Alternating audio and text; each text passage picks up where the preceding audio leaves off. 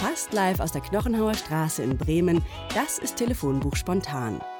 Wie immer mit einem spannenden Gast aus seinem Telefonbuch, Marcel Kück. Schön, dass ihr wieder mit dabei seid zu einer neuen Ausgabe Telefonbuch spontan aus meinem Wohnzimmer, das morgens inzwischen schon wieder hell ist, wenn ich aufwache tatsächlich. Das habe ich jetzt eine lange Zeit lang vermisst und endlich steht äh, wieder der Frühling vor der Tür. Da freue ich mich tatsächlich sehr. Heute gibt es eine neue Ausgabe auf die Ohren und ich freue mich schon ganz besonders, weil eigentlich muss ich es aufzählen. Ähm, erstens dieser Dude einfach schon das geschafft hat, woran ich noch verzweifelt sitze. Er hat nämlich ein Buch geschrieben. Zweitens ist er gerade mal 15 Jahre alt. Und drittens ist ähm, der Inhalt dieses Buches einfach was ganz Besonderes. Er schreibt nämlich über das Leben mit seinem an Alzheimer erkrankten Vater. Ähm, und wir werden darüber jetzt sprechen. Herzlich willkommen im Podcast, Oskar Seifert. Hallo, danke schön.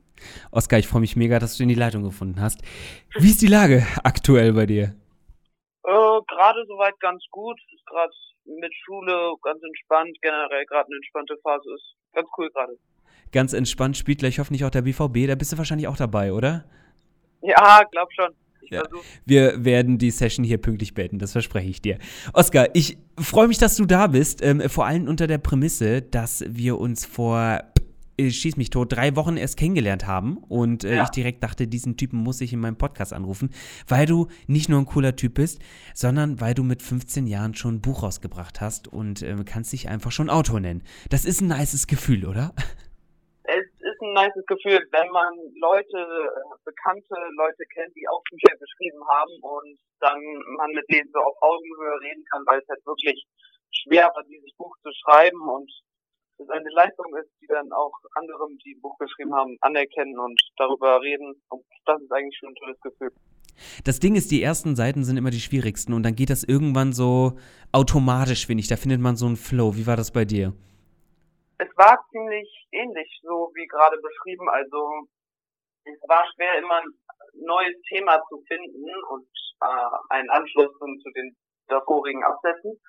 Aber wenn man dann was hatte, kam man schnell in so einen Schreibfluss, dass man das alles runtergerattert hat. Ich glaube, dass die Moral der Geschichte einfach ist, anfangen. Und wenn man dann erstmal angefangen ist, dann äh, geht es auch irgendwann wie von selbst und ähm, äh, da kommt echt, ähm, ja, wie, wie, du sagst, man rattert das einfach so runter. Ja. Du hast ein Buch geschrieben, ähm, in dem es um das Leben mit deinem Vater geht, der an Alzheimer erkrankt ist. Das ist ein sehr intimes Thema. Wie bist du auf die Idee gekommen, ähm, darüber ein Buch zu schreiben? Äh, das hat sich eher so ergeben. Also ich sollte einmal einen Artikel für meinen Patenonkel schreiben, der für, ein, für eine Zeitschrift auch selber Artikel schreibt. Und das hat dann meinem Lektor, der diesen Artikel gelesen hat, so gut gefallen, äh, nee, nicht dem Lektor, einem Verleger so gut gefallen, der den Artikel gelesen hat, dass der darüber ein Buch schreiben lassen wollte von mir. Und dann hat er mit mir darüber geredet, entspannt eigentlich. Und dann habe ich gesagt, dass ich das mache. Und es war nicht nach meiner Planung, es ist mir eher so in den Schoß gefallen. In den Schoß gefallen. Und du hattest davor ja auch keine wirklichen Erfahrungen mit Texten oder Schreiben. Äh, keine besonderen. Ich habe halt diesen Artikel geschrieben und so ist es dann zum Buch gekommen. Äh, und ähm, sonst nur Aufsätze in der Schule, aber nee, ich hatte eigentlich überhaupt keine Erfahrung sonst beim Schreiben, außer dass ich halt mit Büchern großgezogen wurde von ja, meiner, von meiner Familie, meinen Eltern. Genau, deine Mutter ist ja auch erfolgreiche Buchautorin. Man sagt ja immer so schön, der Apfel fällt nicht weit vom Stamm. War das bei euch auch so? Konntest du dir da gute Tipps abholen? Ähm, sie war tatsächlich jetzt nicht da meine Mentorin. Also ich, mir wurde ein Lektor zugestellt für mein Buch, der mir da sehr geholfen hat. Meine Mutter definitiv auch, aber es waren jetzt eher persönliche Tipps als anstelle von Autoren zu Autorentipps. Jetzt ist das ein sehr persönliches Buch, sehr intim und du lässt da wirklich die Menschen sehr nah ran an, an, an deine Familie und an dich. Ja. Hast du mit dem Schreiben des Buches auch so ein bisschen versucht zu verarbeiten? Ich glaube schon. Also während des Schreibens sind mir Dinge klar geworden, die mir davor nicht klar waren. Und ähm, das hilft dann schon in gewisser Weise bei der Verarbeitung, wenn man Trost im eigenen Schreiben findet, weil einem Dinge klar werden. Ja, da war dann schon Emotionalität drin. Und die liest man auch raus tatsächlich. Jetzt werden bestimmt schon ganz viele gedacht haben, Marcel, wie heißt denn dieses Buch? Und ich habe es extra ein bisschen aufgeschoben, denn äh, wenn man den Titel das erstmal hört, wirkt das erstmal es wirkt erstmal. ähm, vom Privileg, einen kranken Vater zu haben, heißt das Buch. Und ähm, ich weiß, du hast den Titel ganz bewusst so gewählt, weil er auch so ein bisschen provozierend ist irgendwie. Was meinst du, wenn du sowas sagst? Wo siehst du in einer Erkrankung deines eigenen Vaters ein Privileg? Äh, eigentlich in drei Aspekten. Dieses Buch zu schreiben ist ein Privileg, weil das echt viele auch nicht im Alter, im Erwachsenenalter machen können, obwohl sie studieren und viel Arbeit in das Buch stecken, kriegen sie trotzdem auch keine Aufträge. Der zweite ist, dass man, ähm, dass meine Familie einen star echt starken Zusammenhalt gefunden hat durch ähm, durch diese Krankheit, weil wir zusammen dagegen ankämpfen mussten, sage ich mal. Und ist der Familie wirklich echt gut getan hat, sogar diese Krankheit. Und der dritte Aspekt, äh, das ist ein bisschen komplizierter, man wird durch diese Krankheit ähm, tagtäglich getestet, beziehungsweise man muss dagegen ankämpfen und so. Und das macht einen härter und stärker fürs Leben und ähm, ist einen wirklich ein bisschen abwertet und dann später, fürs spätere Leben gewappnet ist so eine Diagnose ist für einen Elfjährigen, so alt warst du damals, ja auch wahrscheinlich erstmal äh, überhaupt nicht greifbar, oder? Ähm, ich wusste damals ehrlich gesagt gar nicht so viel, beziehungsweise fast gar nichts über die Krankheit. Ich wusste irgendwie, es hat was mit Vergessen zu tun und so weiter, aber ich wusste nicht sehr viel auf jeden Fall und damals damit konfrontiert zu werden, war nicht so schlimm. Das hat sich eher über Jahre angebahnt, dass man weiß, was diese Krankheit macht und dass die auch sehr schlimm ist. Was macht Alzheimer denn so schlimm? Was macht die Krankheit mit einem? Ähm, man vergisst immer mehr, aber es ist nicht nur Vergesslichkeit generell, dass man Dinge nach kürzerer Zeit wieder vergisst. Man vergisst auch Dinge, die man schon viel länger wusste, die auch im Langzeitgedächtnis waren und so. Man vergisst, es fängt an mit solchen alltäglichen Sachen, dass man vergisst, wo man Sachen hingelegt hat oder Dinge oder so oder dass man vielleicht den einen oder anderen Namen vergisst und es mahnt sich immer mehr an, dass man irgendwann nicht mehr hinkriegt, sich anzuziehen und dann irgendwann nicht mehr mehr essen kann. Das ist dann echt in einer fortgeschrittenen Phase, aber wird immer extremer, diese Krankheit, und irgendwann kann man einfach wirklich nichts mehr machen. Kann man denn irgendwas gegen Alzheimer tun, weißt du das? Ich glaube, man kann das medikamentös abmildern, aber verhindern kann man diese Krankheit noch nicht. Also mein Vater hat Medikamente schon seit Anfang der Krankheit bekommen. Ich denke, dass da auch welche dabei gewesen sein könnten, die das abmildern, seine Krankheit, aber ich bin mir nicht sicher. Wie hat denn deine Familie reagiert? Du hast uns eben erzählt, dass diese Erkrankung deine Familie eigentlich noch mehr zusammengeschweißt hat. Wie, wie macht sich das bemerkbar? Äh, der macht sich zum Beispiel dadurch bemerkbar, dass wir gut funktionieren, wenn bei meinem Vater gerade was los ist. Also wenn wir im Restaurant sind und der dann auf einmal den Tisch verlässt und weggeben will, dann bemerkt das einer, sagt den anderen und einer holt ihm eine Maske und der andere bittet ihn zurück an den Tisch, sodass wir gut zusammen funktionieren, auch mit einer relativ kleinen Absprache, weil wir einfach wissen, was da zu tun ist. Man springt einfach ein für Funktionen, die einem jetzt nicht zugeteilt wurden, aber die man einfach einnimmt. Also jetzt zieht er alle voll an einem Strang. War das immer so? Wie hast du deine Kindheit in Erinnerung? Äh, ehrlich gesagt, an so eine ziemlich normale 0815 ähm, Bilderbuch-Kindheit. Äh, Die war ziemlich normal, von keinen besonderen Dingen geprägt. Ich habe Spaß gehabt. Äh, ja, es war ziemlich viel normal und da war auch ähm, waren wenig negative Erinnerungen in mir. Und du hast mir gesagt, dass ein Kumpel mal zu dir meinte, dass vielleicht auch genau das dein Problem war, dass dein gesamtes Leben irgendwie zu sorgenlos war. Ich glaube, so meinte er, ja. das musst du vielleicht nochmal kurz sagen, wie er das meinte. So wie ich das gerade sage, klingt das total falsch. das war einige Zeit nach der Diagnose, ähm, ja oder was weiß ich. Und er meinte, dass es Kindern oder generell Menschen nicht gut tut, wenn sie in ihrer Kindheit überhaupt oder nee, in ihrem Leben generell überhaupt nichts überwinden müssen, überhaupt nichts schaffen müssen. Ähm, nach sein, der genaue Wortlaut war, ähm, wenn du in deinem Leben überhaupt keine Probleme hattest, ist genau das dein Problem. Ähm, das trifft eigentlich ziemlich gut. Also wenn man in seinem Leben überhaupt keine Hürden überwinden muss, wenn man in seinem Leben überhaupt nichts leisten muss, dann wird langweilig. Das klingt doof, aber es ist so, dass man dass Probleme das Leben ausmachen, wie du sie meisterst, ob du sie meisterst und ohne Hürden oder Tests oder etwas in die Richtung ist es genau das, deine Hürde, sage ich mal, das dann zu meistern. Also der Kontext ist ein trauriger, aber der Satz ist irgendwie so schön gesagt, finde ich. Ähm, ja. Wie hast du deinen Vater vor der Diagnose in Erinnerung? Der hatte ein sehr krasses Wissen über Biologie. Der hatte eine echt enorme, ein enormes Wissen, auch in Bereichen, die er nicht studiert hatte. Der war ja Mediziner. Und äh, das war dann ein Merkmal. Ich weiß noch, dass er so einen schwarzen Humor hatte, jetzt kein Extrem, aber da hat er dann schon drüber gelacht. Äh, ja, das zum Beispiel. Und er war einer, der nicht so viel geredet hat. Er war nicht still, aber er hat sich einfach lieber ähm, über Taten definiert, als da großartig was drüber zu sagen.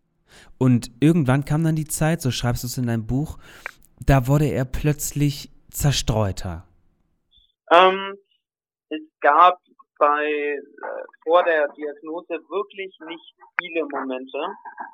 Es war noch nicht extrem. Der hat halt ein paar Sachen vergessen haben wir uns aber auch nichts Großes bei gedacht und fanden das eher lustig, anstatt nervig. Aber es gab die Momente wirklich nur vereinzelt, weil ähm, das eine Krankheit ist, die sich wirklich über einen längeren Zeitraum bildet und nicht vor der Diagnose 100%ig ähm, feststellbar ist oder an lässt man, es lässt sich nicht so deutlich anmerken. Ich habe mal irgendwo nachgelesen, dass es sieben Stufen einer Alzheimer-Erkrankung äh, gibt, deren schleichender Verlauf bis 20 Jahre andauern kann. Also das ist ziemlich, ziemlich krass. Hat sich dein Vater dann selbst entschlossen, eigentlich zum Arzt zu gehen? Ich glaube, es war meine Mutter oder er, weil es ihnen beiden aufgefallen ist, ähm, dass es irgendwie weniger wird. Uns Kindern ist das nicht so aufgefallen, aber wir waren zu dem Zeitpunkt auch äh, zumindest meine Geschwister waren beide noch nicht zweistellig alt und ich war auch gerade erst elf. Also kann es auch einfach daran liegen, dass uns nicht so viel aufgefallen ist, aber meinen Eltern halt schon. Und dein Vater, muss man sagen, hat die Diagnose vor Ort bemerkenswert aufgenommen. Äh, ja, finde ich schon. Ähm, der wusste eigentlich am besten als Mediziner, wie die Krankheit abläuft und hat sich trotzdem ziemlich gut geschlagen, sage ich mal. Der hat sich nicht so viel anmerken lassen. Der wurde trauriger, aber es war nicht extrem, würde ich sagen. Macht dich das stolz, so einen äh, reflektierenden Vater zu haben? Ja, es macht mich stolz. Es macht mich, hat mich stolz gemacht, äh, dass er das dann so ertragen hat und ähm, auch im Nachhinein oder besonders im Nachhinein finde ich das bemerkenswert. Und du hast ja ganz am Anfang auch erstmal finanzielle Sorgen gemacht. Wieso ja. macht man sich mit elf Jahren schon um sowas Gedanken? Ähm, meine Eltern waren beide ziemlich geldfixiert. Sie waren jetzt keine beinharten Kapitalisten, aber sie haben darüber auch geredet, weil es für sie ein wichtiges Thema war. Und meine Mutter hat sich auch Sorgen gemacht. Und weil ich wusste, dass mein Vater damit wirklich viel Geld verdient hat, war einfach so, dachte ich jetzt, dass wir auf einmal nur noch auf einen Verdiener angewiesen sind, habe ich mir dann Sorgen gemacht. Und auch, dass meine Mutter einen Burnout kriegt und es dann halt gar keine Einkommensquelle mehr gibt. Deswegen, ja, da habe ich mir dann schon Sorgen gemacht. Aber mit elf Jahren hast du dir schon Gedanken um einen Burnout bei deiner Mutter gemacht? Das ist ja ganz schön früh. Ja, meine Mutter hat äh, in ihrem Beruf oft mit ähm, Frauen zu tun in ihrem Alter ungefähr, die einen Burnout kriegen. Also war das dann nicht un das Ungewöhnlichste. Ich wusste schon früh, was das ist. Okay, verstehe. Ich glaube, das Wort ist in meiner Erinnerung das erste Mal gefallen, da war ich 20 oder so, also relativ spät. Ähm, aber wo hast du euch denn gesehen? Auf der Straße oder? Oh, ich davon nicht, aber vielleicht, dass wir irgendwie aus unserem Haus ausziehen und in eine kleinere Wohnung müssen oder so.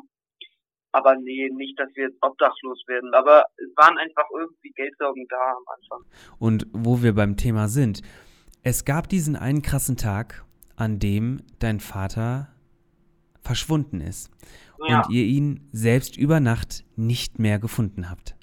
Der ist äh, nachmittags weg, da haben wir uns aber nicht viel gedacht, weil der vielleicht einfach Zigaretten holen war oder etwas dergleichen oder einen Spaziergang machen. Und dann war er die ganze Nacht weg. Das war dann schon extrem. Da haben wir dann schon die Polizei angerufen und so die da aber noch nicht extreme Maßnahmen eingeleitet hat. Aber wir haben ihn dann auch nicht in der Nacht gesucht, sondern nur die Polizei. Und am nächsten Tag, als er immer noch nicht da war, haben wir viele Freunde angerufen, die dann alle herkamen und dann wurden Suchaktionen gestartet, es wurden Zettel aufgehängt etc. Und äh, dann wurde er gegen Abend des nächsten Tages gefunden. Dann war er ungefähr so 30 bis 35 Stunden weg.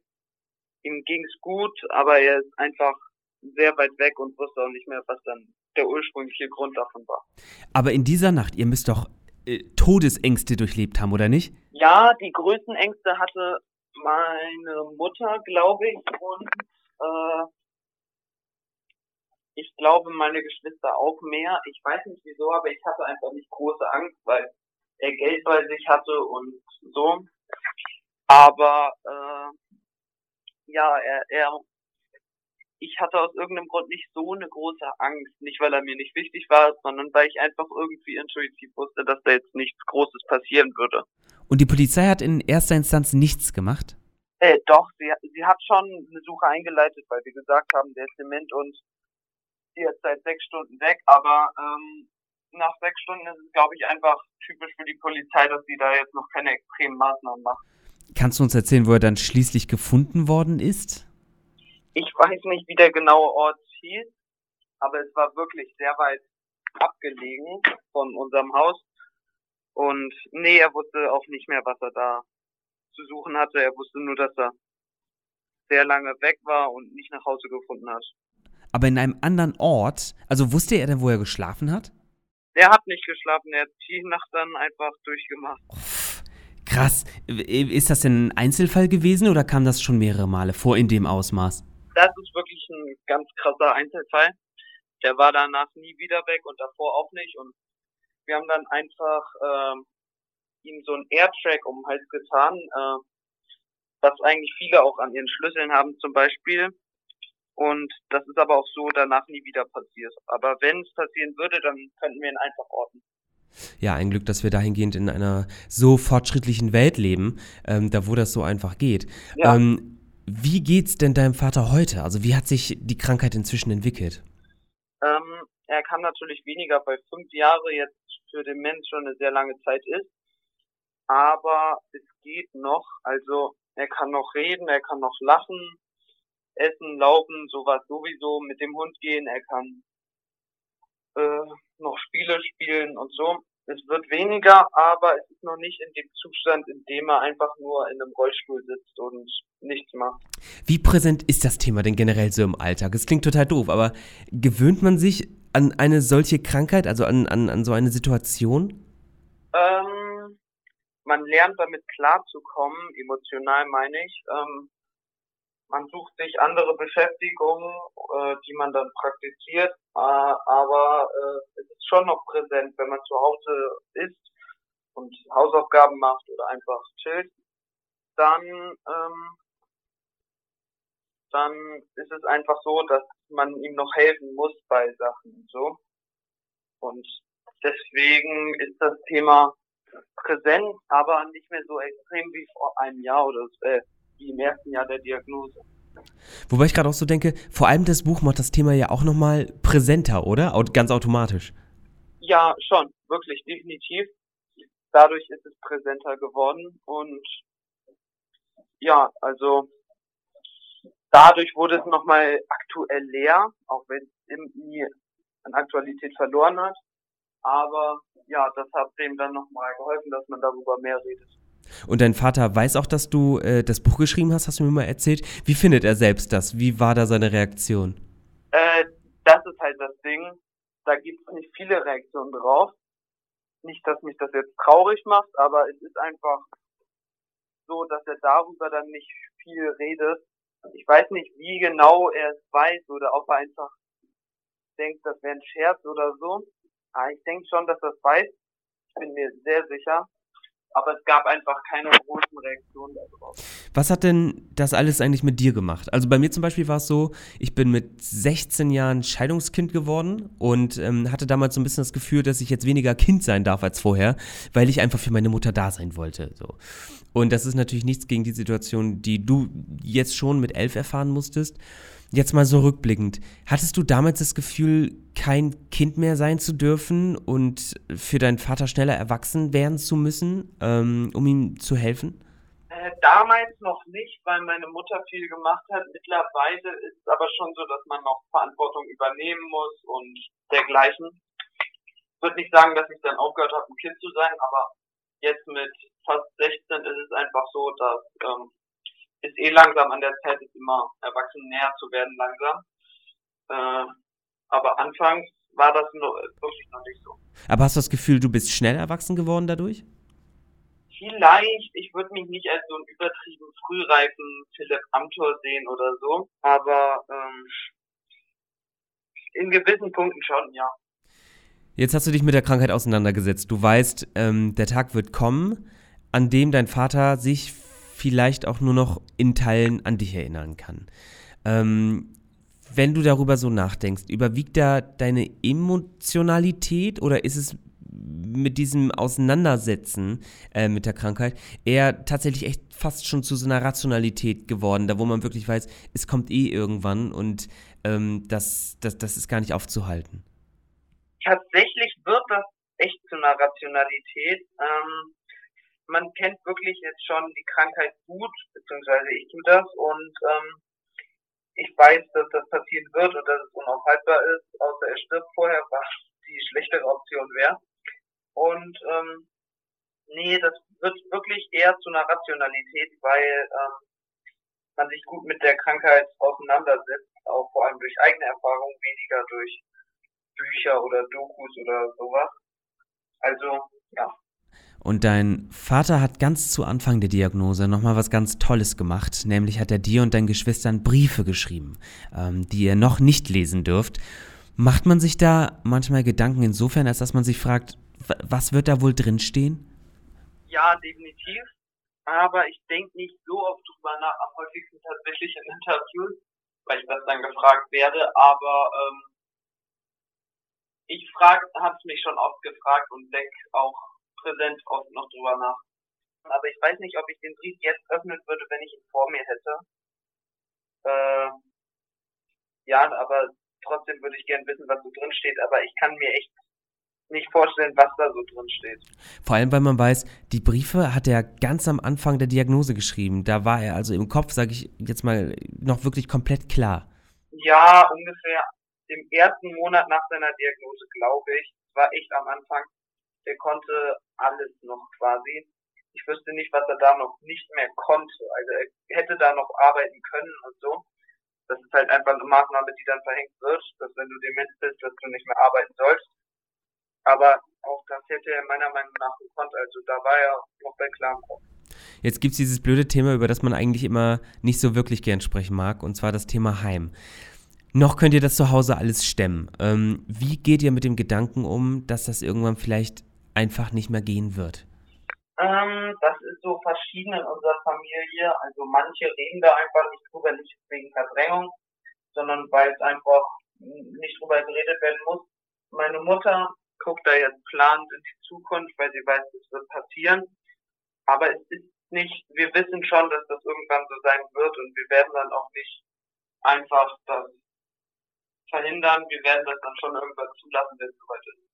Wie sieht der Alltag für deinen Vater denn aktuell aus? Also kümmert sich deine Mutter um ihn, äh, während ihr in der Schule seid oder wer übernimmt das? Nee, meine, meine Mutter ist viel arbeiten, aber wir haben Alltagshelfer, die ähm, einfach tagsüber was mit ihm machen.